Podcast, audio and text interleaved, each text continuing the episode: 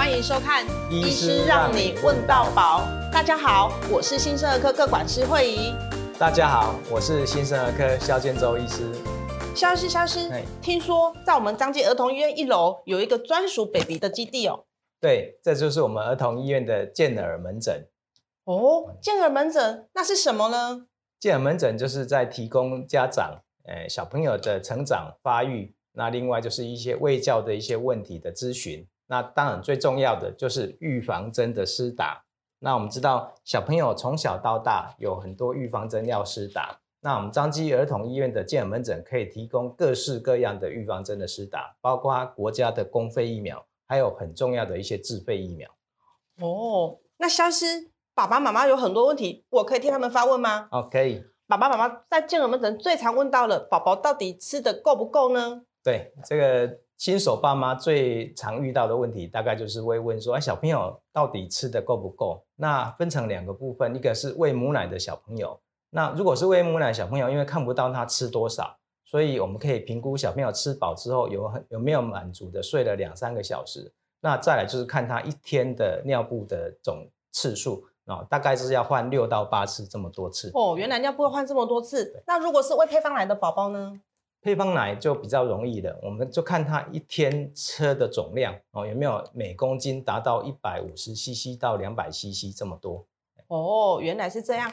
还有还有，爸爸妈妈常常在问说，宝宝的成长发育正常吗？对，这个成长发育也是大家很关心的问题。那我们可以从这个手册上面就可以看得到儿童的成长发育图。那这个成长发育图呢，就是可以看到小朋友的月龄跟他的身高、头围、体重。那你就可以来对表，来看看小朋友他是在落在第几个百分位，就可以知道小朋友的成长发育正不正常。哦，原来宝宝手册里面有这么多的资讯哦。那肖医师，爸爸妈妈很常问到说，到底自费疫苗我们要不要打呢？那自费疫苗也是很重要的一个课题哈。那因为政府提供我们基本的保护，那其他的自费疫苗就包括说轮状病毒的疫苗，那第三季的肺炎链球菌疫苗，那第二季的水痘疫苗，还有长大之后九到二十六岁可以再施打子宫颈癌的疫苗。哦，这个都是很重要的自费疫苗，可以提供宝宝更多的保护。哦，原来如此。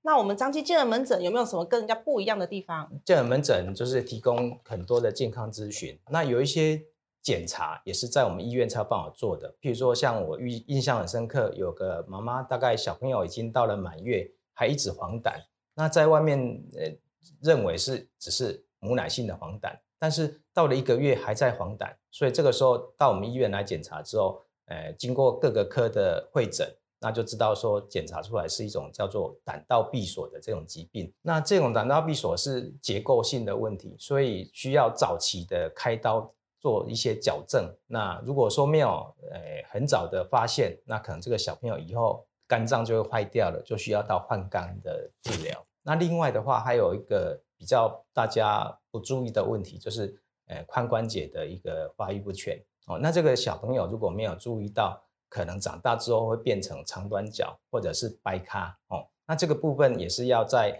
在早期我们给他发现，那做一些 X 光还有超音波的检查，那可以做早期的一个矫正，让小朋友以后的呃髋关节的发育就会比较正常这样子。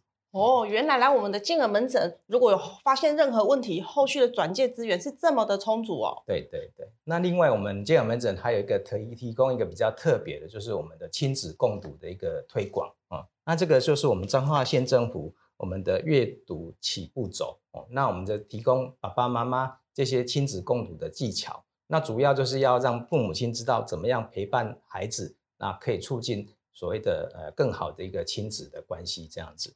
哦，原来陪小朋友读书是这么的重要。对，所以，我们彰基儿童医院健儿门诊不仅可以提供宝宝的成长发育的评估，各种预防针的施打，还有最重要的就是疾病的筛检，好，可以早期发现、早期治疗，那做各种的适当的处理。那儿童医院提供各位家长一个最完整的一个健康的保护。